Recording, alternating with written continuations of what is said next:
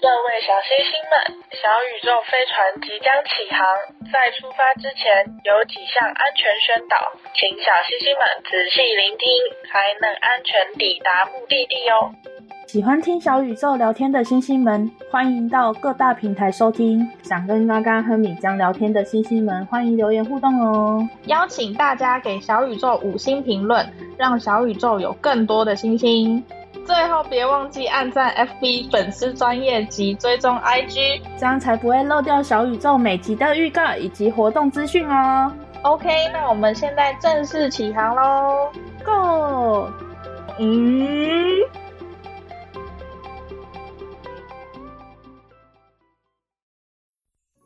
，Hello，我是嘎嘎，还有我是米江，宇宙妞妞报，宇宙妞妞报。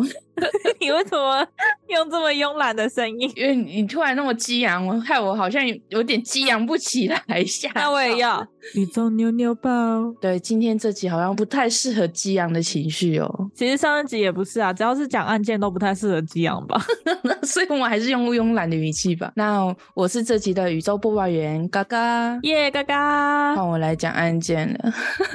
这集的案件是我要求想要听的吗？对。是我们的 Alyssa Lam 的故事，蓝可儿事件。嗯。那我觉得我在查这个案件的时候，我还蛮 shock 的。怎么说？我以为它只是一个普普通通的案件，但我觉得它牵扯到好多其他的事情哦。我觉得可以拿出来讲，蛮有意义的，因为真的很可怕。嗯、而且听说他那个他出事的那间饭店，在兰可儿的事件之前就有很多过往的事件。对，其实我今天觉得可怕的地方，其实不是我们的 Alyssa，、嗯、我觉得可怕的是其他的事情。那我等一下再跟你讲、哪里可怕，真的很可怕。因为我觉得兰可儿自己本身就蛮诡异的了啊。那我们等一下再说好，我们先来做一下温馨小提醒，因为我这集真的一定要讲这个，因为太可怕了，我自己觉得。好，好，好，那我来说，本集含有大量血腥、暴力、虐待、恶心、自杀以及控制不住的谩骂内容。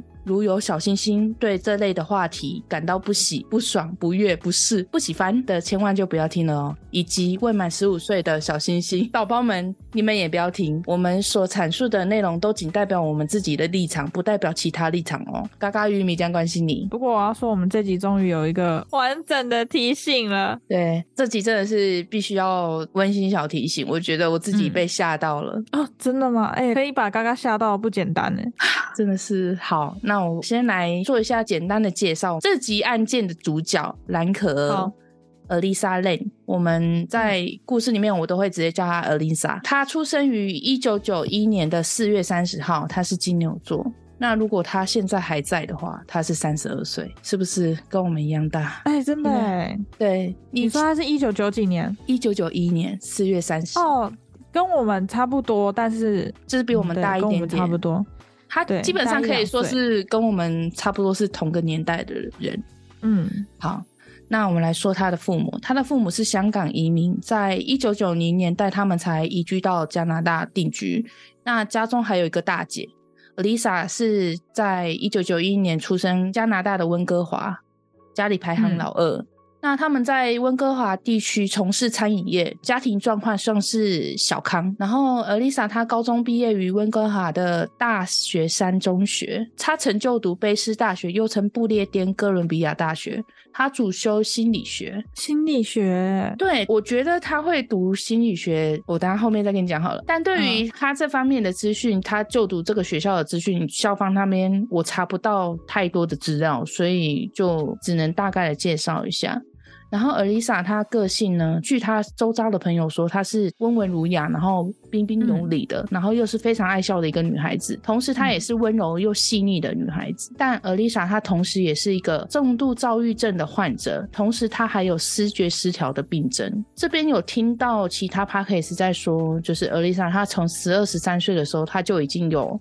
这些症状了。那我刚刚想说的是，会不会是因为他这么小的时候就已经有那种情绪病的困扰，所以他才会想要去学心理学？我在想，也有这种可能。那我这边想要跟米江讨论一下，你知道躁郁症吗？我知道，你先大概说一下你的认知好了。躁郁症就是会情绪失控，嗯，跟忧郁是相反，忧郁就是往悲伤的方面走，但是躁郁有点是往愤怒的方向走。直白一点的话，感觉是这样子。对，我们一般人的想法都会是像米江这样，在我还没有真正了解躁郁症的时候，我也是这样的想法。但其实躁郁症它并发的病症，它有分为两种，嗯、一种就是你刚刚说的那种会非常狂躁的，但它其实它还有另外一个病症是抑郁，它其实也有忧郁症的病症。嗯，两个症状它会轮流交替的。一直变换，就是时而高昂，时而低落。嗯，躁狂的症状，它会是极度的亢奋，连续很多天都不用睡觉，思想会变得子弹一样快，就是他可以很快速的思考事情，但不计较任何后果，自我感觉极度良好，嗯、说话也会变得难以理解，或者是他有冲动，或者是伤害自己的行为，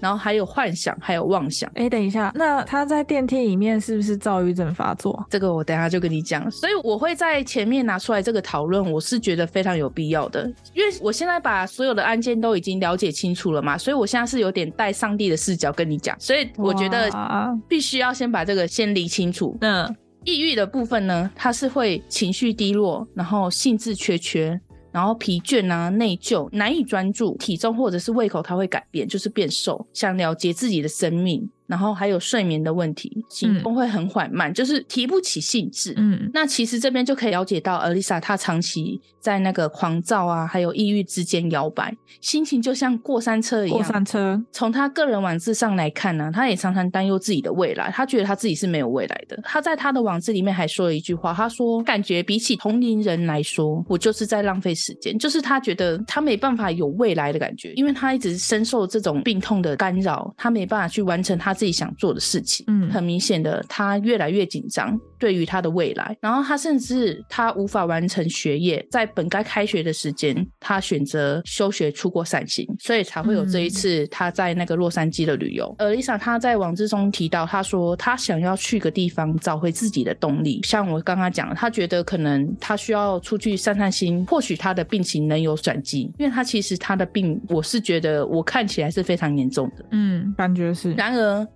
不知道什么原因，而 Lisa 在旅途的途中，她并未按时的服用药物。当一个中度患者，嗯、他擅自的停用那些药物，抑制他的病情，很危险啊！可想而知，他病发的几率会有多高。嗯，他在没有医生的指导下，贸然的停药，很可能会出现大量的。戒断症状，嗯，出门旅游这件事，尔丽莎的父母起初是非常强烈的拒绝，但尔丽莎非常坚持，那父母也无可奈何，只能让她去了。但是父母要求她，就是每天都要跟他报平安，才能让他单独的出门旅游。那尔丽莎当然一口答应了啊，然后他就这样出门旅游了。尔丽莎她当初是先到了那个圣地亚哥的动物园观光，然后又在洛杉矶的市中心游玩了几天，最后才在。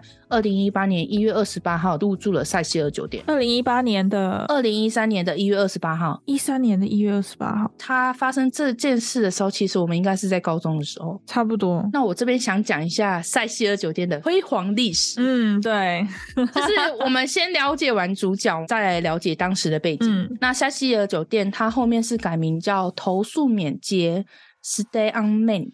Hotel，它后面是改名这个名字，A.K.A. 死亡旅馆，真的是很可怕的旅馆。那它是一间拥有六百多间客房的经济型酒店。嗯，那在美国恐怖故事的第五季也在致敬塞西尔酒店，有兴趣的话可以去看一下。然后我们来讲一下它的辉煌历史。它是在一九二四年开业，塞西尔在当时可以说是非常豪华的顶级旅馆，有着富丽堂皇的大厅，设施在当时也可以说是非常高级的哦，当时接待的客人也都是那种商务人士，可以说是塞西尔最辉煌的时候。嗯，然而在一九二九年开始，就是全球经济大萧条，那个时候就是好像经济非常不景气，让原本是商业中心的区域一下变成了贫民区。哇塞，这些变化渐渐影响到塞西尔，没办法，因为没有客人来了嘛。酒店开始走下坡，无奈之下，塞西尔开放了低价客房出租，就是有很多贫穷的人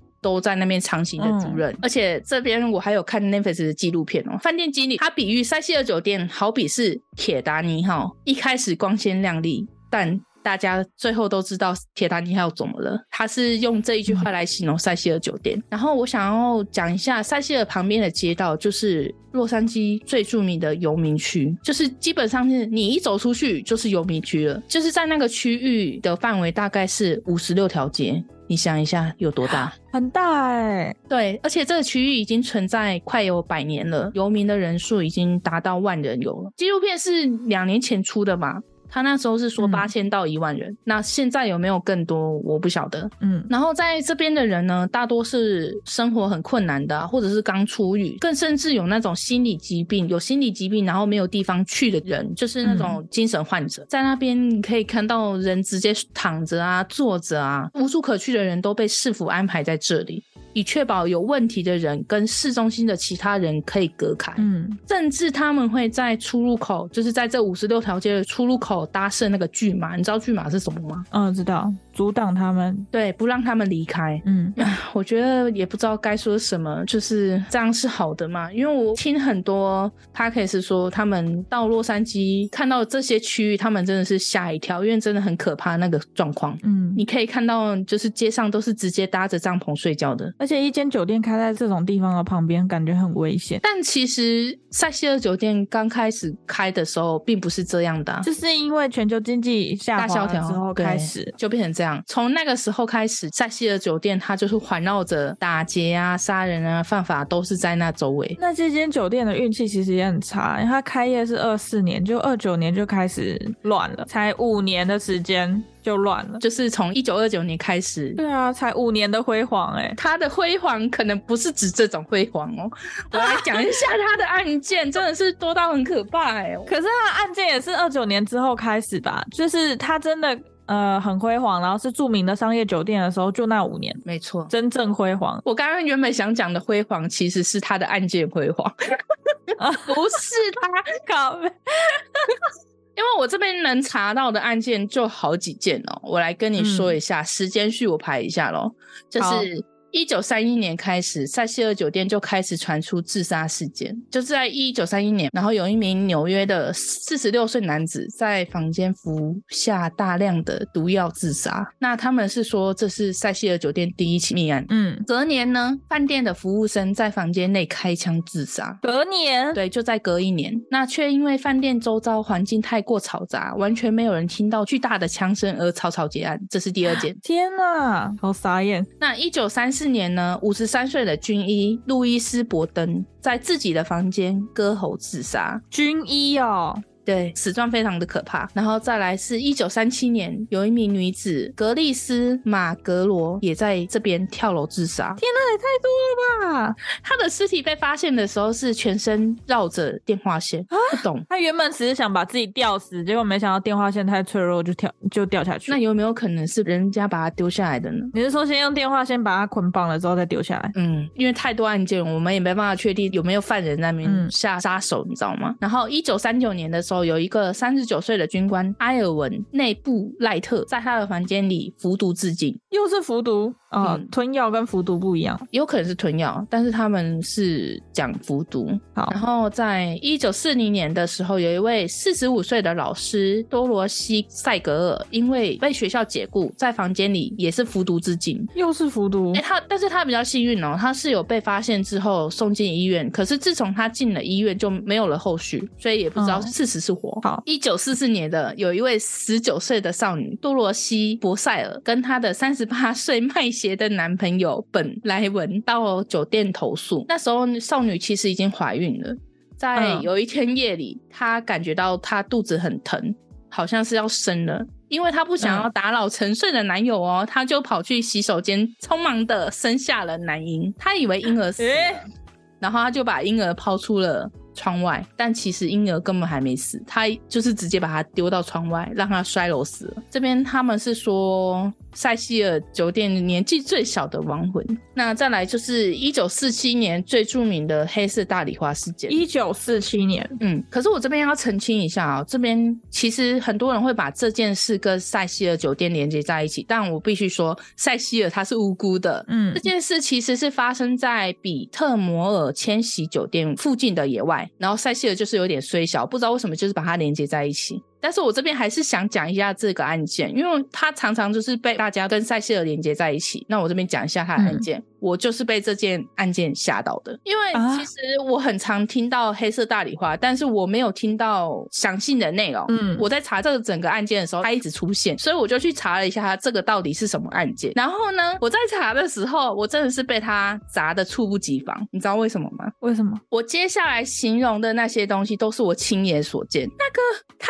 连马赛克都没打，你知道我昨天晚上睡觉的时候，我只要一闭上眼睛，我就看到那个这个女生眼睛看着我，你知道那种感觉多可怕吗？等一下，她是尸体是吗？对，完全没有打马赛克，你要看吗？嗯、有点想哎、欸，知道我完全没有心理准备，我晚上睡觉根本只要一闭上眼睛就看到她，就是嗯。的那个脸看着你，我来先来形容一下这个案件。好，这案件是美国最著名的悬案，她是一位被称为“大礼花”的美国女演员、嗯、伊丽莎白·肖特。当时她年仅二十二岁哦，她是被人拦腰斩断。哈，拦腰斩断？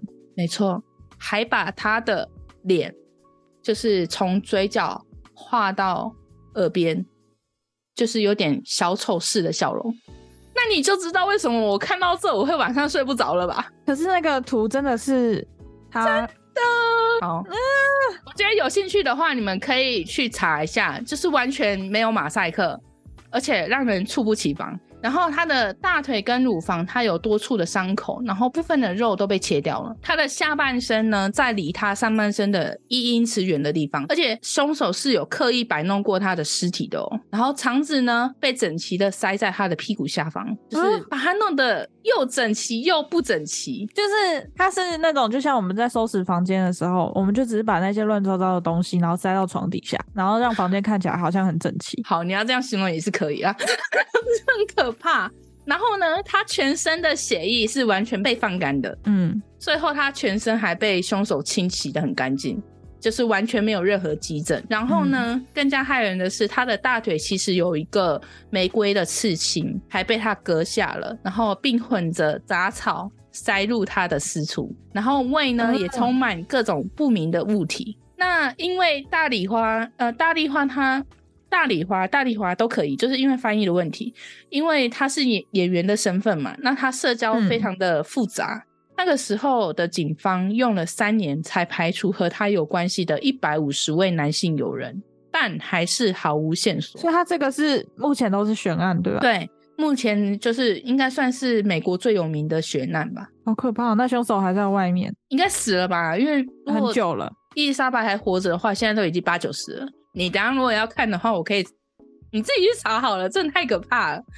好，那再来是那个一九五四年的，有一名五十五岁的旧金山文具公司的员工，用假名入住酒店，然后一周后在塞西尔跳楼自杀。又是跳楼？对，因为他很高啊，十四楼以上，顶楼不知道是几楼。十四楼。我最我只知道我没有去查他实际有几楼，但是我知道他最高有到十四楼。那再来是一九六二年的那个有一名五十岁的莉亚，她名字好长，我就叫她莉亚。一九六二年，嗯，一九六二年五十岁的莉亚，她从她八楼的房间也是往下跳。同年也有一位二十七岁的波琳，她在跟她丈夫吵完架之后，也从九楼跳下去了。重点是她还砸死了一个六十五岁的老人家，是不是很衰小？我的天啊，太衰了吧！对，反正这一年总共死了三个。再来就是塞西尔最著名的一个杀人犯，在一九八五年的时候被称为夜行者的杀人魔头，杀人魔头，杀人魔头理查德·雷瓦拉米雷斯 （A.K.A. 撒旦小 A），这是我取的，他真的是一个小。等一下，真的很疯哎、欸！我看了他的事件之后，我真的觉得他是一个小哎、欸。那你说这是几年？一九八五年，他在这个时间被捕，但他实际入住的时间、哦、我没查到。他这个人呢，嗯、他在那个一九八四年到一九八五年，他在洛杉矶总共犯下了十三起命案。五起重度伤害，十一起性暴力犯罪，还有十四起窃盗，太多了吧？对，就是这边查到的，只有说他长期居住在塞西尔酒店，据说是有在塞西尔处理过一些被害者，被害者、嗯、有可能，我没有很仔细的去查，因为真的太可怕了。我这边就称他为拉米。我想要讲一下他校园事件，就是拉米呢，他是一位撒旦教徒。他完全是一个小孩，嗯、你知道他在做完那些事之后，他会留下一个魔鬼的标志，就是一个倒转的五角星，在墙上啊，或者是在镜子，甚至会在死者的身体上会磕下来。嗯，是不是一个小孩？他还曾对受害者说：“别看我，别报警。”受害者就说：“我对上帝起誓，我不会。”结果他。拉米就生气气哦，他就说不准对上帝发誓，你给我对撒旦发誓哦。哦，因为他是信奉撒旦，对，真的是一个疯子。那这边还有一个小岔题，我觉得蛮有趣的。据说在调查他跟侦讯的过程中呢，总计花费了一百八十万的美金，他是当时加州花费最高金额的案件。就是他让人家很不省心呢，这个撒旦小哎。可是为什么会花费那么高？我觉得是因为他的态度问题，因为他最终在被判死刑的时候，他甚至就是法官在法庭上念出受害者的名字的时候，他还大笑，认为自己在为撒旦做事。就是他的态度让人家查不到他到底犯了哪一些罪，就是他其实没有完全坦白啊。我在猜，要花更多的时间去搜查这些他所犯下的案件。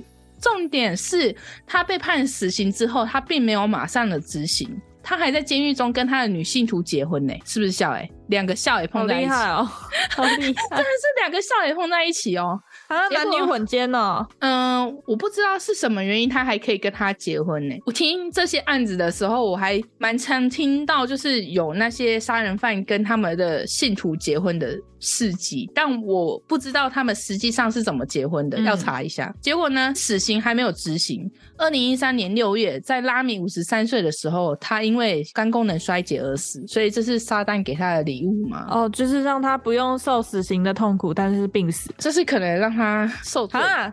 怎么可能？那么那时候的死刑应该还是是电影吗？二零一三年，我也不知道他被判怎么死啊。反正他在一九八五年被捕，那时候他才二十五岁。要是我是拉米，我就会在死前说谢谢撒旦，我杀了一辈子的人，但我死的时候，撒旦让我不用被人杀死。诶、欸。我觉得你前面说对了，但是后面我不知道他会不会这么想，因为他确实是有说他不怕死。嗯，我我在为撒旦做事，是撒旦可能要感谢我那种感觉。我在猜应该是这样。嗯嗯。然后他在一九八九年被判死刑，侦讯了四年嘛，他总共被关了二十四年，然后都没有执行死刑，嗯、是不是满头问号？他早早就被判了死刑，就是却让他在监狱中安然度过了二十四年，甚至还结婚。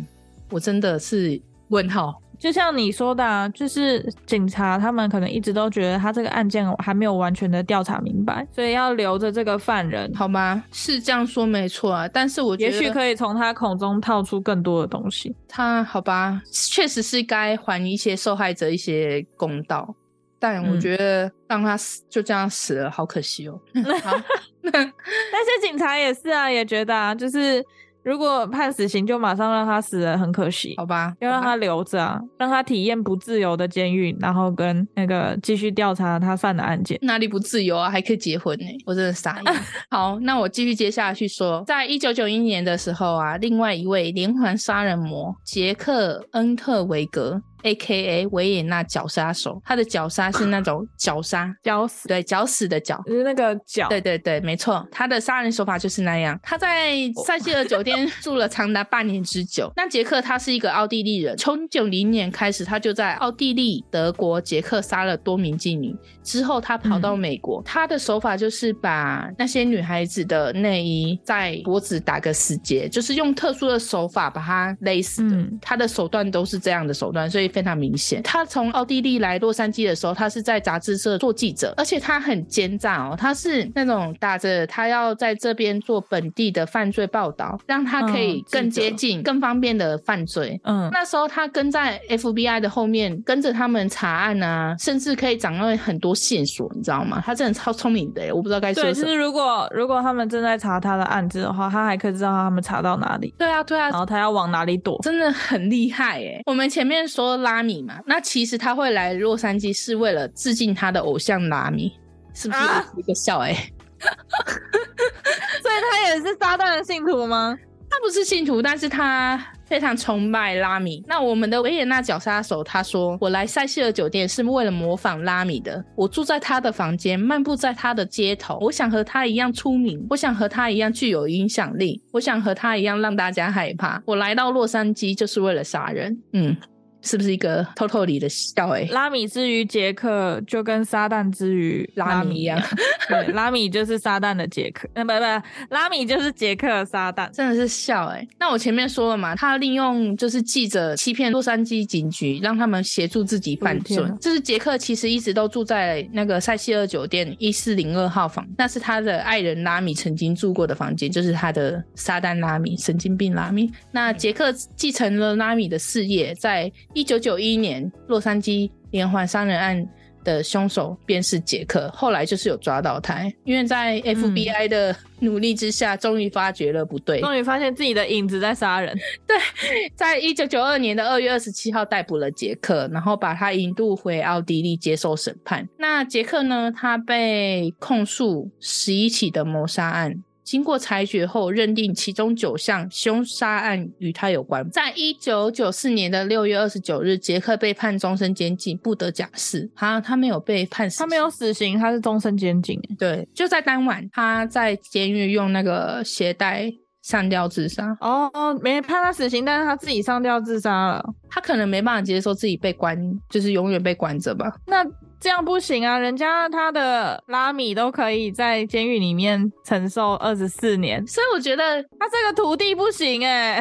对啊，你到底在致敬谁啊？我的天呐！我看拉米会直接唾弃他。对，意志力不够，真的不行，这个不行。酒店的经理当时刚到酒店工作，曾向他介绍酒店的主管问说：“请问有哪间房间是没有发生过命案的吗？”嗯。据说是没有，每间都有命案，每一间都有。我看，等一下，所以你的那个事件都讲完了吗？讲完了，但其实应该还有没有查，还有更多对吧？我能查到的就是这些。我来数一下，你总共讲了几个哦？十个了。然后再来就是那个两个连环杀人事件，而且你们没办法确定他是不是有在塞西尔杀过人。我觉得应该有哦，我也觉得应该有，就算没杀也有处理过吧？可怕。听那些网友的整理的资料是说有。那说完塞西尔的辉煌历史呢，也了解了 Alyssa 的具体情况，我们正式进入主线。是不是讲了那么久，嗯、还没进入主线？对，我终于可以听到兰可儿了。我觉得真的是背景，真的是非常造成这件事情的。算是主因之一耶。等一下，然后我你说 Alyssa 嘛，Alyssa 就是二零一三年的时候住进了塞西尔酒店。对，然后那个信奉撒旦的拉米是二零一三年病死的。对啊，六月，嗯、他是二零一三年六月死的。然后 Alyssa 是在二零一三年的一月，一月、嗯、算是二月一号吧，失踪当天。好像就那就是 Alyssa 先死了，然后那个拉米在病死的，没有什么关系啦。但是就是会混在一起。但是就觉得这个时间线感觉很太密集了，你知道吗？那个塞西尔发生的事件导致于他的时间线很密集，还交错了。所以事件发生在塞西尔，所以才导致这一连串的，才会让人家觉得 Elisa 的事件会那么的玄幻。嗯，好。那我们来正式进入主线。那我们刚刚前面有讲了嘛，二零一三年的一月二十八号，Alyssa 入住了塞西尔。那当时 Alyssa 其实是有两名室友一起同住的，就是他们那个酒店是那种有三下铺，然后让背包客比较便宜去出租那个房间的一个犯案。那同住期间呢，因为 Alyssa 她并未准时的服用躁郁症的药物，精神我觉得是已经不正常了。那据两名室友陈述，当时 Alyssa 会在他们的床铺贴小纸条，那纸条的内容呢，是要他们滚，要他们回家，要他们离开。所以那两名室友就是不堪其扰，纷纷的向那个酒店投诉尔丽莎。那最后在退房的前一晚，就是应该是呃一月三十一号那一个晚上，酒店因为尔丽莎被室友投诉，就把她的房间改到五楼的一个单人间，让她自己一个人住。嗯，那尔丽莎的病情，因为她并未准时服用药物，越来越严重了嘛。那期间呢，就是在这几天的期间，她还有一次是跑到酒店的大厅大喊说：“我疯了。”但洛杉矶也疯了。然而，他这样的举动，就是他这样脱序的举动，在塞西尔酒店并未引起任何人注意，因为酒店经理表示，塞西尔什么都缺，就是不缺巨致怪异的笑。哎，就是对他们来说是习以为常的事件，你知道吗？也对了，前面的事件那么多了。对，我们时间先来到一月三十一号。原本每天都会打电话报平安的 Lisa，，并无报平安。嗯，二月一号的时候，父母就打电话到当地的警察局报警，说他的女儿并也没有联系到我们，就是让警方去协助查询。那本该在二月一号退房的 Lisa，并无办理退房。酒店的的工作人员就很习以为常了嘛，常常会有那种没有退房，所以他们就是把他们个人物品直接收起来存放三十天，就是不会觉得人跑去哪，完全也没有。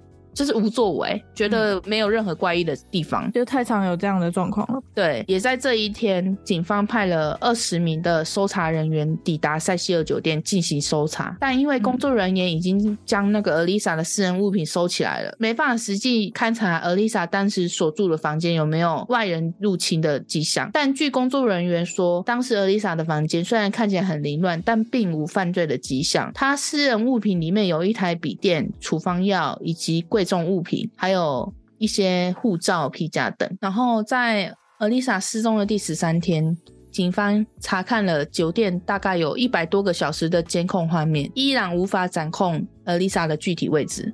期间，警方发现。尔丽莎在失踪的当天，有就是看录像机，有两名不宁的男子在酒店大厅跟尔丽莎见面。监视器画面就是那两个男子拿了一箱东西给尔丽莎，就离开饭店了。嗯、后来在尔丽莎的那个私人物品中也有看到那个箱子，后来确认这箱子里面的其实是书。最后警察巡线查到尔丽莎在失踪当天有到一家名字叫最后书店的书店买书，嗯，所以才。把那个两个男生排除嫌疑，其实就是尔丽莎是请那家书店安排那个那叫什么啊？物流公司帮他送书吧，送书过来的。哦、对，其实就是完全排除嫌疑了。那调查又回到了原点，期间警察还动用了直升机在酒店上方空拍啊，还有警犬搜查，一间一间的房间展开地毯式的搜查，但都一无所获。那其中。警犬曾在五楼，就是尔丽莎的房间的窗口闻到尔丽莎的味道，但仅止步于窗口。而窗口外面是酒店直达顶楼的逃生梯，就是美国老式建筑都会加装这种设施。我不知道你看影集会不会看过？不知道，都有。嗯。有那最后，因为一直搜寻不到尔丽莎，警方决定将有尔丽莎最后身影的电梯画面公诸大众，请大家帮忙协助搜寻尔丽莎。影片一发布，就引起社会大众的哗然，网友们开始开启了猎巫行动，就是甚至还有因为尔丽莎事件爆红的 YouTuber 哦。有有有，就是讲解呃那个尔丽莎的事件。对，那在各路好手发挥他们的破案能力的时候呢，其中里面有一个史上最衰的重金属乐团的主唱叫莫比德，我就叫他小莫。为什么说他最衰呢？起因是。他曾在塞西尔酒店住过，他当时是有拍摄一个影片上传，然后小莫又崇拜撒旦，又崇拜撒旦，对，然后他所创作的音乐内容又是围绕着死亡跟尸体，但当时小莫完全不知道发生了什么事，直到事发的第六天，他的友人传讯息问他说：“你发生了什么事？为什么会出现在台湾的新闻上？”并传了一段新闻链接给小莫，他一头雾水的打开新闻之后，才发现新闻内容指控他是杀害尔丽莎的凶手。这边解释一下，其实那个新闻影片是大陆那边制作的，台湾嗯。躺枪，但是他们就是会把我们跟大陆混为一谈嘛，我也不知道为什么。嗯嗯，而且那个时候是说蓝可儿是台湾的。华侨是吗？其实他是香港人，哦，是香港人吗？因为他妈妈是香港的那个啊，侨民呢。哦，所以跟台湾没关系啦。对，完全没有关系。哦，sorry，没听到。然后随后他的社群账号开始涌入大量的网络键盘手，纷纷怒骂他杀人凶手。甚至他所有的账号，包含他的 YouTube 的账号，都被检举到封号。还有人说他是因为心虚而关账号，他超级 衰小。那这些状况他根本超级崩溃。更关键的是，他入住塞西尔酒店的时候是在二零一二年的时候，根本不是二零一三年。影片就是对，好不甘，完全就是他拍影片是好像他追杀一个女生，然后把她杀死，然后。那个女生也是华侨，那是演戏这样吗？就是他拍自以为就是一些奇奇怪怪的影片。好，那经历这些莫须有的指控啊，他曾试图自杀，但醒来后发现自己躺在精神病院，就是没有死成。而他的音乐之路可以说是完全断送在这边。嗯他完全没有办法再创作，就算他拿他那时候人在国外的证明，他拿出那些证据来证明他当时事发当时他人根本不在塞西尔酒店，人甚至是在墨西哥做专辑，那些人都没有人理他，还是持续的对他网络霸凌。那时至今日呢，也没有人对他道歉，他就一直很 care 这件事。啊，好，小莫，对不起，他就是真的是一个很衰小的人，真的不关他的事，真的蛮衰的啊。因为隔了一年呢，对啊，然后他甚至都拿出出入境的那种证明，也没有人要相信他，还是在对他霸凌，真的很衰啊。对，好，那说完小莫，时间线回到警方那个把影片公布之后，就是社会大众一直对这个影片有很多的质疑的点，我已经有整理几个点，我这边说一下，就是他们会有质疑的声音是说。呃，影片它被剪辑过，嗯，你是说电梯影片吗？对，有片段消失，或者是有放慢。那这边警方的说法是说，嗯、原本影片有一百多个小时，剪辑是为了保护关键证据，放慢是为了让大众更加清楚看清呃 Lisa 的脸。嗯。这边是警方的说法，嗯，但是网络就是会觉得说他剪辑的是不是就是凶手有出现？警方为了要包庇凶手，所以才把它剪掉。这边是一个质疑的声音，是一个猜测。对，嗯，我是比较相信警方的说法啦，但是实际上为什么要剪掉那些画面，无人知道。那这边还有另外一个点。为何电梯迟迟不关？是否有人在另外一侧按着电梯的按键不让电梯关门？因为，嗯，你有看过那个 Alyssa 的影片吗？有。那影片中，Elisa 一进入电梯便迅速的将中间那一排按钮各按了一遍，其中他最后按的一个按钮就是延长关门。嗯。如果按了那个延长关门，会有两分钟门会保持开着的状态。嗯，中途 Alyssa 她又进到电梯，又再按了一遍，这就是导致电梯迟迟不关门的主因。所以这都是可以解释的。对。就其实是这个原因，但是当下 Alyssa 可能病发，或者是网络猜测她吸毒什么，所以没发现。我是觉得这是病发，我也是觉得。那 Alyssa 当时究竟是在与谁对话？就是她的行为举止，就是她那些一连串的怪异举止，他们猜是不是被人家下药，或者是真的有那个人，然后被剪掉了？在警方调查的期间，Elisa 的父母最初并无告诉。警方，Alyssa 有严重的心理疾病哦，所以这个时候警方不知道，对，都不知道。那所以警方一开始看到电梯画面的时候，他们也是摸不着头绪的。但嗯，我们前面知道啦，Alyssa 其实本身有非常严重的心理疾病，再加上她入住塞西尔酒店的时候并没有吃药，她那时候其实已经有点濒临崩溃的状态了。嗯、所以 Alyssa 当时相当可能是看到了幻觉。并感到了威胁，还有不安全，没有安全感。对，然后再加上电梯门迟迟不关门，让他相当的恐慌。那是他自己按的。对，但他那时候就是没有没有感觉到。还有一个点，呃，Alyssa 为什么要按那么多楼层的按键？是在玩竞技的电梯游戏吗？网络上还有人说是在降临传说。我不知道你有没有看过恶灵电梯？耶，我不知道美国还是外国，反正外国人就是很。对电梯好像有一种会一直觉得电梯是通往地狱的。我知道有一个都市传说，它的方法是先按到几楼，然后再按到几楼，之后再按到几楼，再按回几楼。然后呢，他说最后你按到哪一层楼的时候，你就会看到有一个人走进来，然后那个人可能就是对，就是网络的这些猜测就是非常多嘛，众说纷纭。嗯、那我比较相信是为了不让他假想的加害者知道他所住的楼层，所以他才按那么多楼层。对，我在想是这样，嗯、这是我自己的猜想，这比较合理啊，要不然。但如果我不要说什么假想好了，嗯、我觉得光他的心理疾病也有可能造成他这样的行为，就是他假想的加害者啊，就是他觉得有人在跟踪他。嗯，你说单纯他的心理状况让他觉得这样爱好玩还是什么？不是，就可能是遭遇，然后他就只是很愤怒，或者是有那些紧张啊，哦、然后就是单纯不安的情绪，然后导致于他就是想要去疯狂的做这样的行为，也有可能。因为他的思考是完全没办法认思考的情况下，嗯，那时间来到 Alyssa 的失踪第十九天，二月十九号的时候，开始有住户抱怨水压过小，以及水流出来的颜色不对劲，并且有异味。嘿，对，那酒店其实当下立即就有派维修人员前往探查。那就在这天发现了 Alyssa。那维修人员表示，当时 Alyssa 的面部是朝上，身体是全裸，水中还有 Alyssa 的衣物跟鞋子。警方立即的封锁了现场，并与二十多名消防人员。打捞 Alyssa，他们把水塔水放光，让 Alyssa 降到底部，再切开水塔移出 Alyssa，总共花了一个多小时才把 Alyssa 的遗体捞出来。嗯，那当时呢，警方也采集了水塔的指纹，并没有任何收获，包括 Alyssa 自己的都没有。他这边我认知啦，Alyssa 肯定有，但。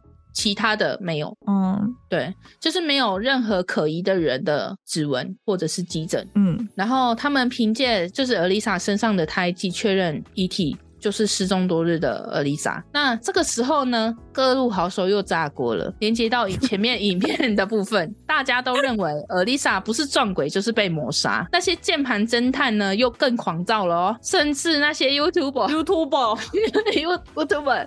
就纷纷入住塞西尔酒店，帮塞西尔冲业绩。哇！原来塞西尔这间酒店可以活到现在，就是因为他们有太多莫名其妙的案件，然后呢，吸引了各路好手过来查探。对对对，没错。那这边有几个疑点，我总结了一下。疑点一，那个 Alyssa 是如何独自一个人到顶楼登上水塔，并打开笨重的盖子进入了水塔呢？这边是疑点一哦，就是我这边说一下水塔的规格，水塔高三米。直径一点八米，顶端呢有那个梯子跟金属的门盖，盖子大概有九公斤重。嗯、网络上一直在质疑说，呃，一个瘦弱的女子怎么可能会打得开这个盖子，其实我想九公斤而已耶。对，我怎么我想说，怎么可能会打不开呢？九公斤而已耶，各位。对，一个小孩就不。确定吗？真的是九公斤吗？网络上查的，但是我觉得依照水塔的盖子，九公斤很轻松啊。我自己用常理想啊，一个水塔的盖子，就算二十公斤我也打得开。对，我们女生一个人就抱二十几公斤的东西，其实是 OK 的。对啊，网络上就质疑，我是觉得那些人可能没有脑子吧，反正他们就。就质疑这个重量怎么可能女孩子会打不开？我是想说你是小看了谁啊？它不是密封的，对吧？因为我最起初得知这个案件的时候，他们是说这个水塔是完全密封的，没有这个盖子其实是可以打开，并没有锁。就是那个时候，其实饭店是没有严密的规定说水塔要锁起来，因为有些饭店是会有怕人就是混进来在，在因为水塔是客人的饮用水，嗯嗯，怕同业来下毒啊什么的。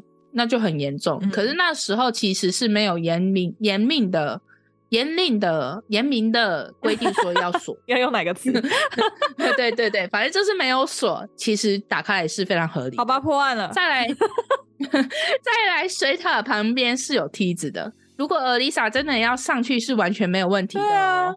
另外，那些 YouTuber 去塞西尔抽业绩的时候，也确认过直通顶楼的那个水塔是没问题的，根本不会有酒店人员发现，嗯、因为他们其实是有两个通道可以到顶楼，一个就是他们员工内部的使用的，那个时候确实是内部的是锁住的，没办法上顶楼。我知道他是从外面的那个逃生梯上去的，对吧？对对对，就是因为一直有人在质疑说，外面的逃生梯。一个瘦女子怎么可能会上去？可以，哎、欸，人家的，哎、欸，等一下。各位，那个是逃生梯耶。对呀、啊，如果我不懂，一个瘦弱女子或小孩没有办法使用那个逃生梯，那逃生梯建来干嘛？就不懂那些网友的思维，我们可能没办法理解。好，瘦弱到底是怎么瘦弱？我真傻眼。而且我跟你讲，如果在心理疾病犯病的时候，潜力也是会出来的，好吗？就其实他是有点肾上激素已经暴增的那种状态了。啊、而且 Elisa 她不瘦弱啊，我觉得她好像网络上查她有一百六十八公分呢，跟我一样高。对，他只是瘦的，但他并不弱。那这边还有一个小误会哈，当时警方赶到的时候。水塔盖子是关着的，嗯，警方就这样告知了媒体。那那时候媒体更是大肆的宣传，Elisa 是被谋杀的，因为怎么可能自己跳进水塔还把盖子盖上呢？又不是武林高手，所以那时候媒体根本是疯了，你知道吗？可以啊，可以吗？怎么盖啊？不然呢？要不然其实盖子是开的吗？错误讯息是吗？开的。是开的，哦、其实应该是可以盖啦。你就在跳下去之前，把手拉着盖子，那嘣掉下去，然后盖子一起下来，应该是可以的。武林高手，有点技术性而已啊。只是你真的要自杀，你应该是不会想到这个东西啦。因为其实以我来说，我自己的手臂是非常没有力的。嗯，就是我好，就像你说，你要拉着那个盖子，然后施力把它跳过去，我可能跳一下，我就直接掉到水里了，因为我手没办法支撑我身体的力量。啊、但我。我觉得他不是要自杀。来，其实呢，盖子是维修人员看到 Elisa 的尸体惊吓过度，他关上的。哦，所以他后来在纪录片里面有证实，一开始盖子是开着的，没错。嗯，好，嗯，好。那疑点二，Elisa 被发现时为什么是全裸的？有人强奸她吗？那这边各路好手各种猜测，但其实我想应该只是 Elisa 在跳入水塔的时候被冷冷的水吓到，恢复了清醒，想要离开水塔。但因为水塔如果有在使用的时候是会有吸力的，他可能需要摆脱重力而将衣服脱了。再者，也有可能是因为水塔的吸力把 Elisa 的衣服吸脱掉了。我的想法是这样。我总结，我看了那么多，我的想法是这样。那但是很多阴谋论的人就会说，是不是有人把他强奸了，然后再丢下去，再把衣服丢了？也有可能就是他犯病了嘛，然后所以在精神不正常的情况下，他在跳之前，可能如果假设真的又有幻觉，我现在又游泳了，然后脱光，就网络上的我是没办法理解了。那我自己统结的原因在这。好，那疑点三，为啥警方带着警犬上顶楼的时候都没有发现俄丽莎的踪迹？直升机空拍也没有迹象。这边我想有可能是水塔阻隔了狗狗的嗅觉。嗯，至于直升机要发现踪迹，更是很难了吧？人都在水塔，要顶多就是觉得那个水塔怎么是开的，没人注意那一点。嗯，那这边我也要说，当时的警方也是神经很大条，你都察觉了，有可能是利用逃生梯上了顶楼，为什么没有去搜证一些鞋印这些急诊？更甚者，如果尔丽莎是走旁边的逃生梯，也会留下一些蛛丝马迹吧？嗯，都没有往那里查，对吧？对，所以很多人就在说，是不是警方为了掩盖什么，是要庇护谁？这边我想，真的是警方办事不。不利吧，毕竟 Elisa 不是白人呀。嗯，但是他们都说他们地毯式搜查，就可能没有那么认真。表面上的地毯式搜查，对，因为毕竟社会大众很关注这件事嘛。他们可能他们所谓的地毯式搜查，就是每间房间开一下，然后开一下，然后开一下，嗯，因为他的房间很多嘛，六百多间，甚至我在查的时候还有。网友说：“是不是把 Elisa 其实先冰在饭店的冰箱里，等没人发现的时候再把它丢到水塔里？”可是我觉得，如果是这样的话，那个法医应该会验得出来。其实我想说，那你就冰在冰箱干嘛？还要丢到水塔？水塔很容易被人家发现呢、欸。对啊，你看是不是被发现了？可是他就是要创造那种诡异的状况。而且我刚开始对这个案件产生疑惑，就是因为那个时候一直疯传水塔是密封的，是怎么把坦克放进去？其实就是警方搞的一个乌龙。好，现在知道了，嗯、而且现在知道水塔那个盖子只有九公斤，再加上它不是密封的，我就觉得已经嗯，其实。对，结案，那个警方很快就是因为他是意外溺水结案的，是社会大众那些笑诶不相信而已。嗯，因为证据会说话，证据都已经摆在这，你不相信你还能怎么样呢？我当初要求要听这个案件的时候，嘎嘎就一直说，你不觉得那个案件很诡异吗？但是真的现在嘎嘎查完，然后我们听完之后就觉得一点都不诡异。对，一点都不诡异，诡异的反而是黑色大梨花。对，好可怕哦。可以讲一下黑色大理花，但是我我不想要自己做，因为那个照片真的是太让人可怕了。好，这边很多网友把 Elisa 的事件跟一部日本的鬼片《鬼水怪谈》混为一谈。嗯，那他们会拿来做比较，是因为尔丽莎的事件跟这部片子很多不谋而合的细节，就是像小女孩的衣服颜色、电梯的情节、水龙头流出黑水，嗯，然后最后小女孩也是死在水塔里，嗯，网友是认为有人模仿了电影杀害了尔丽莎，巧合巧合，单纯就是网友们的脑洞太深，巧合巧合，世界上发生千千万万的事情，巧合很容易啦。对，那你有看过？鬼水怪没有，其实这部片子也对我造成蛮深的影响。这部片子在我二零二二那时候是几岁啊？反正那时候还很小嘛。二零二二看的时候也是。二零二二不是去年吗？二零零二哦，二零零二还 在二零零二年上映的。嗯，好，二十一年前。好，sorry，那我那时候才几岁啊？二十一年前啊，八岁差不多，小一的小二的。没有，那其实我应该是国中的时候看，我们不可能九岁看这个鬼片，太可怕了吧？嗯，这边就想说，如果尔丽莎真的是被人投进水塔的，要怎么样不留下迹证？因为水塔并没有任何迹证，这这种时候就得问啦，就得问说，在兰可失踪过后，到警察找到他在水塔里面，这之间有没有下过雨啊？我。没办法保证，但是依照美国的情况，应该是没有的。对，这种时候就要这样问嘛，就是如果有下雨的话，就确实是没有，有可能是基证不见。但如果是没有下雨，那没查到就是没查到。甚至还有人说，尔丽莎是生化武器，好扯哦，怎么一个比一个扯啊？因为当时塞西尔酒店周遭正爆发肺结核，而检测肺结核的试剂呢，就叫做尔丽莎 Lane，跟尔丽莎的名字不谋而合。最后，因为警方为了掩盖生化武器，Elisa 而把 Lisa 给杀了。巧合啊，巧合！就是其实这件案件，就是因为巧合太多，所以才造成网友那么的疯狂。然后又刚好又是在塞西尔酒店，就是因为在塞西尔酒店，所以大家才会一直把它阴谋化了，然后神鬼化了，才会这样。我觉得，嗯。然后呢，最后还有人说，，Elisa 去最后书店买书。给的地址就是它的那个运送地址啊。如果输入在 Google 的 Map 查询的话，最后出现的地点会是 Elisa 下葬的墓园。好，又是一个巧合。但我觉得好无聊哦。每次去搜寻那个干嘛？就是这种各种巧合，又让各路好手纷纷炸锅咯。真的是笑诶。好，疑点是 Elisa 吸迷幻药导致自己跑去水塔玩水而溺死。尔丽莎喝酒酒醉，就是意识不清掉入水塔，这是这是两个问号哈。这些因为尸检报告的出炉，就是纷纷打脸。因为尸检报告在二零一三年六月二十一号就是出炉了嘛。法医认为尔丽莎是意外溺水身亡，身上呢并无内外伤，并无受到任何的侵害，体内也没有毒品的反应，也没有酒精，只是。体内仅残留少量治疗躁郁症的处方签的药量，就是少于他该吃的量。嗯，就是意味着他出事当时真的就是没有吃药。那最后，尔丽莎被判为意外溺水身亡嘛？那但这边因为尔丽莎的尸检报告有被法医他们更改过，就是有改过一次，原本是无法确认，更改为意外身亡。但这边警方给的回复是孰能无过呢？只是写错啦。啊、那这边网友又不买账了，质疑指警方真的是在庇护凶手的声音就越来越大。那根据尔丽莎的姐姐表示，其实尔丽莎曾经就有因为病情的关系而入住精神病院，更甚者在病发的时候也会有幻觉、幻听的情形发生，甚至常常说有人要她自杀，就是听到幻听，或者是有人要对她有威胁。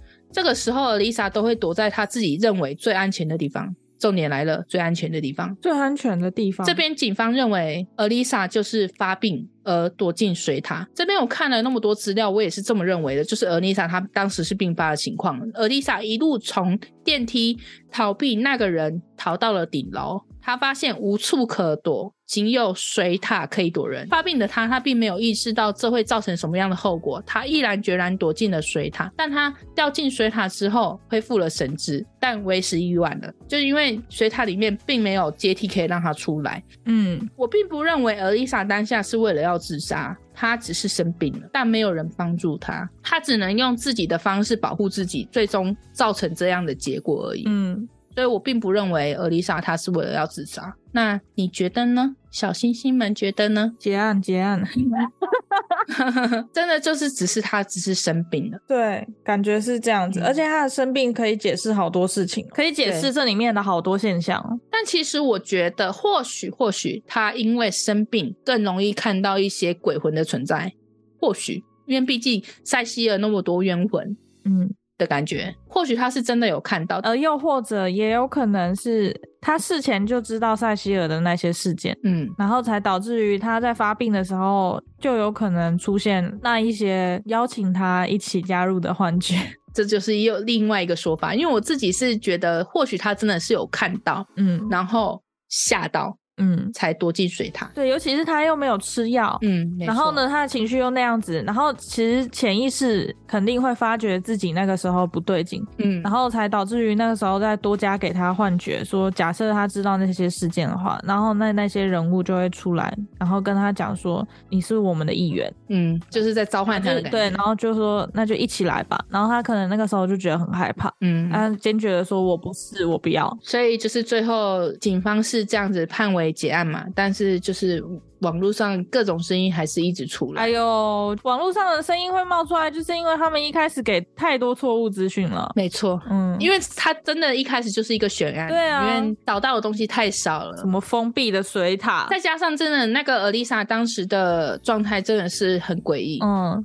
就是电梯又刚好在塞西尔酒店，又刚好在这个奇怪的酒店，对，AKA 死亡饭店，所以真的是一切都太刚好了。那在同年的九月十九号，尔丽莎的父母提告塞西尔酒店，因为酒店的疏忽造成尔丽莎的死亡。嗯，酒店经理表示，酒店内部直达顶楼的通道，他们有警报器，他们确实有防护好，只是酒店外的防火梯确实没办法预防，再加上当时并没有规定。水塔盖子一定要锁上，甚至还有人说，为什么酒店当时看到 lisa 的异常，并未通报警方？但经理说，他不会因为这样而打给警方。就算他打给警方了，他们也未必会来，毕竟这是塞西尔啊。对，就是很常发生这样的事情。看经理自己都这么习以为常。对，那经理认为酒店不需对尔丽莎负任何责任。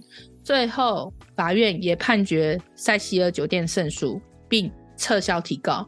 那至此，全案就落幕。嗯，所以塞西尔酒店到现在还存活着，对吧？对，他现在就是 Stay Amen 啊，Stay Amen，嗯，就是改名。我，我不会念，这 Stay Amen，我才不要嘞！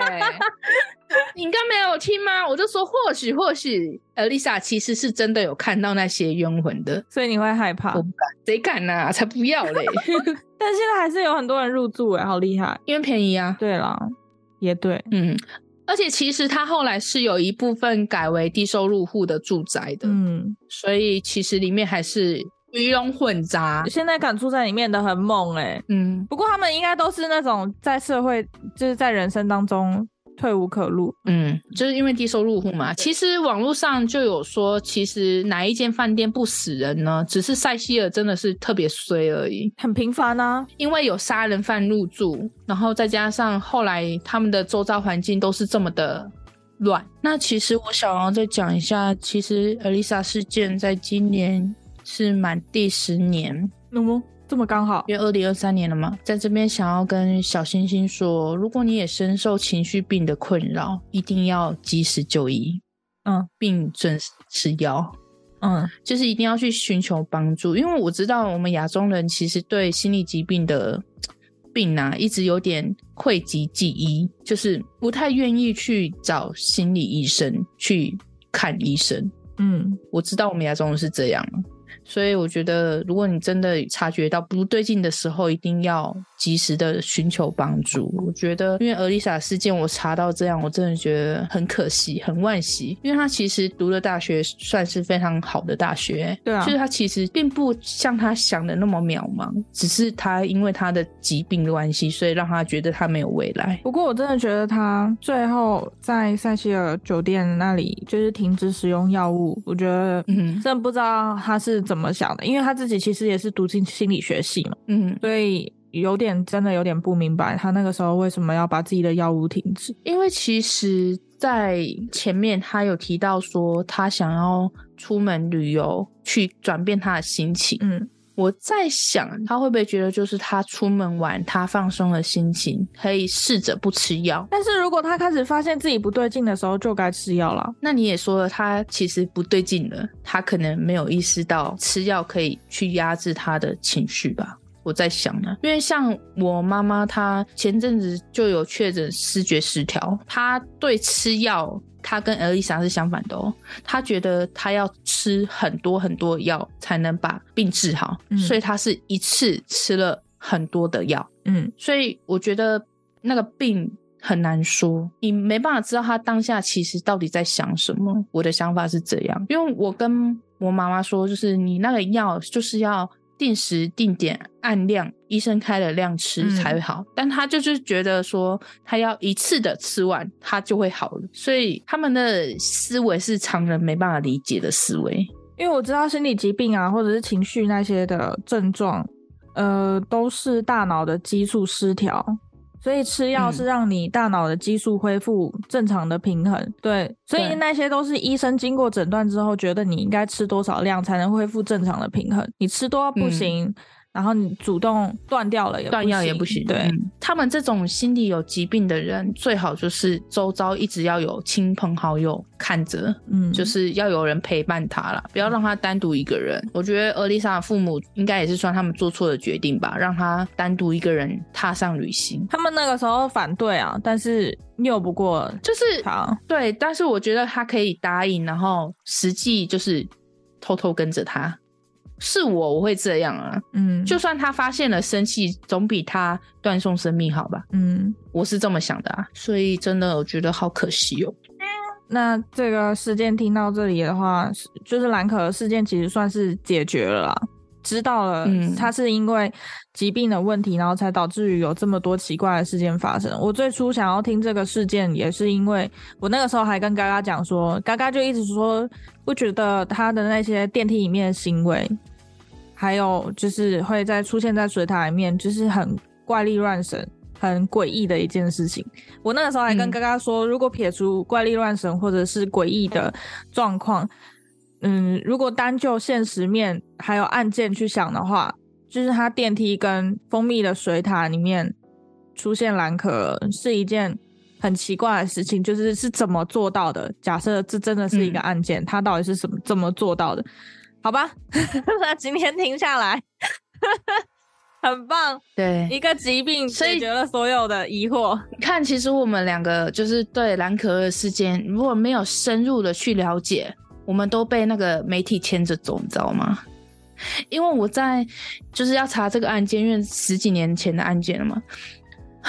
真的是太多假讯息了，我看 我听了很多，然后看了很多，我觉得对，就一堆人都在欧北共。对啊，就像我们最初就以为也是那样子嘛，就是我们完全被媒体牵着走，甚至就是你知道那个 那个法那个叫什么？美国著名的那个博士，我突然忘记他叫什么名字了，嗯，是什么博士？反正。是侦探，一个侦探博士，很有名的一个侦探博士，嗯、我忘记他叫什么名字，好好抱歉哦、但是，但是就是甚至有媒媒体谎称那个博士说兰可儿肯定是被谋杀的，嗯，但是其实那个博士他并没有这么说，他只说了一句证据会说话，嗯，但是媒体就是捕风捉影啊。我觉得太多事情你我们都只看到表面了。然后没有深入的去了解，所以导致我们现在很怎么样？很成功吗？这集做的很有意义耶，我觉得就是也让我们认知到很多事情真的是要看了很多很多，你才能知道其实真相并不是这样。因为就像我们一开始也以为塞西尔酒店就是发生大理花事件，那其实后来我查了后面，诶，不是诶，嗯，所以我觉得很多很多事件真的是要多看。那我们就以后就有更有动力了，要查明真相。好，那我们就像今天蓝可儿嘛，然后再加上那个刚刚说的那个小莫，其实都是一些看表面，嗯、然后就捕风捉影，断定结论的各路好手，对，断定结论的一个结果。以后如果你想要判断一件事情，请你彻底的去了解了之后再下判断。误会也是这样产生的，嗯，也是要多看一下，对，不要那么冲动，要不然你看小莫真的是很衰小哎、欸，小莫真的好衰。事情过了十年，你看他就是连音乐都没办法做了，生活也被影响了，他甚至没有办法用任何社交账号，就全部都被封。不知道小莫现在怎么样哎、欸？不知道他心理状况还好吗？嗯、他差一点就也成了塞西尔酒店的下一个亡魂。对，他没有死成，所以是还好，庆幸的。嗯，但就是我觉得网络霸凌害死人也不止这一件呢，很多件呢。对，高抬贵手啊，各位！就是我觉得这整个事件，我觉得最屌、最厉害的一个人物，嗯，酒店经理。对。他很强，你知道吗？你说现在还会去住塞西尔酒店的，是因为经济条件无法的情况下，他们只能住在那里面。但是酒店经理，你是可以选择你的职业地点的。嗯，他完全不怕哎、欸。嗯，而且他已经习以为常了、欸。然后就是，我也不知道该夸奖他还是该说什么。我觉得他很神奇，他是一个很奇妙的角色。我不确定他现在是否还在那边就职、嗯。不管是否。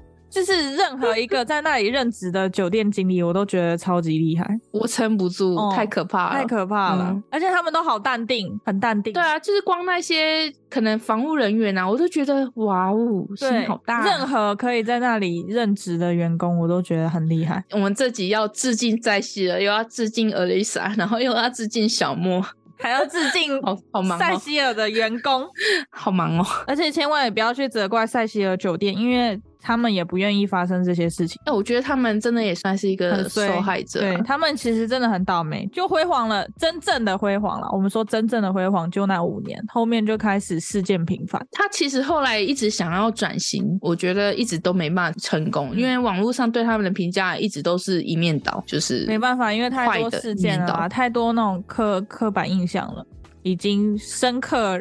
人心里面，对啊，因为就像我刚刚前面有讲了，就是其实哪间饭店没有死过人，嗯，塞西也就特别衰，但是他他的死亡事件，你说那些自杀的可以算小事件，但是像一爆蓝可儿的这种事件，他的其他小事件就会。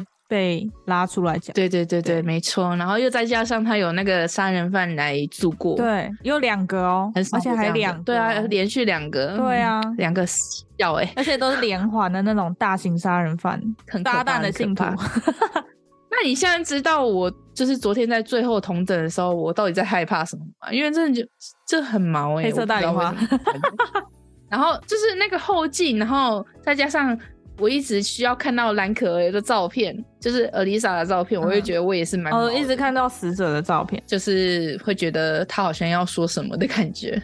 那我们自己不知道有没有帮你说出来？有有有有有 有，已经完全解决了我的疑惑。嗯、然后呢，原本想要提出那个理论嘛，就是说，哎、欸，这个案件就是很悬什么的，结果没有一点都不悬，各位、嗯、一点都不悬，就是证据会说话喽。对。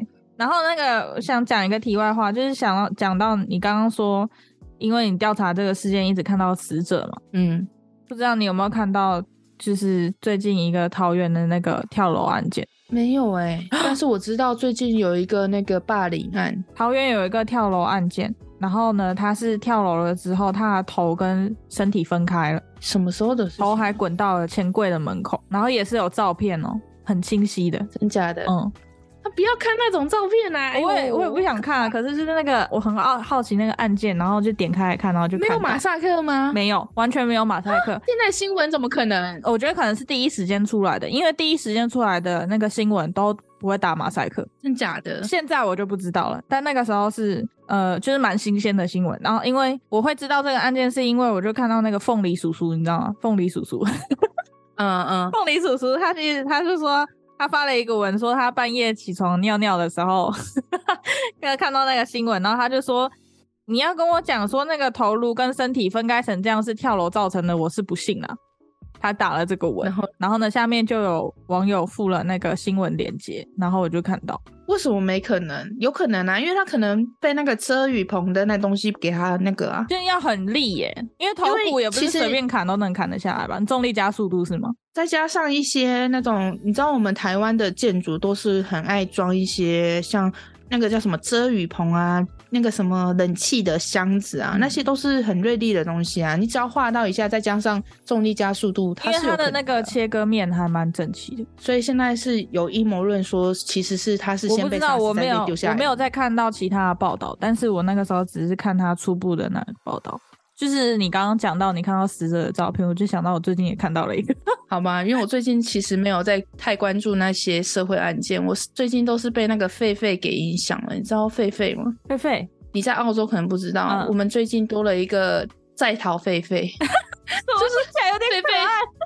狒狒不知道从哪里跑出来的哦，而且是那种特别凶狠的那种狒狒，啊、然后在，在哪里呀、啊？哪一区啊？桃园，就是在桃园，然后到处逃，没人抓得住它。所以最近我的关注点是在狒狒到底回家了没有？到底是从哪里跑？很怕在路上突然遇到狒狒，因为很多那种影片是那种你骑车骑一骑，突然被狒狒吓到，因为狒狒冲出来。所以我我的关注点最近都在狒狒啦，所以你说的新闻我还真的没看到，好好笑。对啊，哎、欸，狒狒狒狒赢过断头事件，对，至今还不知道，因为我早上起来我还没看新闻，我不知道他到底回家了没有啦。但是我猜应该还在逃吧，因为狒狒好会逃哦，因为很凶啊，没人敢动他。对，所以好好笑、哦嗯。好，我再去关注一下。他从哪里逃出来的啦？就不知道啊，因为你说我们全台只有三间那个动物园，动物园，我不知道哪三间。我知道六福村跟那个木栅嘛，还有一间是什么？我好像没有注意看。但是光六福村它就有好像三百多只，还一百多只啊。反正就是它在清点的时候，不是多一只就是少一只，老是这样，就是不是多一只就是刚好，然后就是完全那一只不知道从哪里。跑出来的哦哦，就完全不知道啊！我觉得也不可能是野生的嘛，因为他们好像是说东非的狒狒，就是东非那边的品种，对对，一看就是不是台湾的品种，好搞笑哦！在逃狒狒，好好笑，真的是在逃狒狒。哎，网络上那些网友很好笑，他就说桃园的桃园，嗯，你懂吗？哦，桃园的桃园。嗯，逃逃走的猿猴，对对对，就很好笑。反正一些网友就很好笑。好，你可以再去关注一下这些。我等下去看一下关注一下狒狒啊，好好笑！狒狒赢了，狒狒赢了。我们的结尾就没那么沉重了，还不错。好，可以可以，至少不是很沉重了，因为刚刚那个气氛真的有点可怕。哦、嗯，没办法，啊、因为哎也是很感慨。哎、欸，不能不能回到那个气氛里面。啊、对对对，我们直接赶快结尾好了。好好好，那我们今天就分享到这，宇宙飞船要到站喽。我们今天的宇宙妞妞报到这里结束，然后我们下次的旅程再见。OK，哦，这边我要插题一下，就是麻烦各位，如果喜欢我们的 Podcast 的话，到 Apple Podcast 帮我们评分五星，麻烦了，谢谢。我们要提醒一下，要不然谢谢各位，谢谢各位，需要支持一下，需要需要各位动动小手支持一下。嗯，好，那这边我是嘎嘎，白龙，我是米浆，拜哟。赞助我们，赞助我们，赞助我们，赞助我们！我要洗脑他们，需要你们赞助，我要洗脑他们，每天一洗脑，赞助我们，赞助我们。啊，谢谢啊，谢谢各位的赞助，先提前谢谢。你看，牛啊，这招。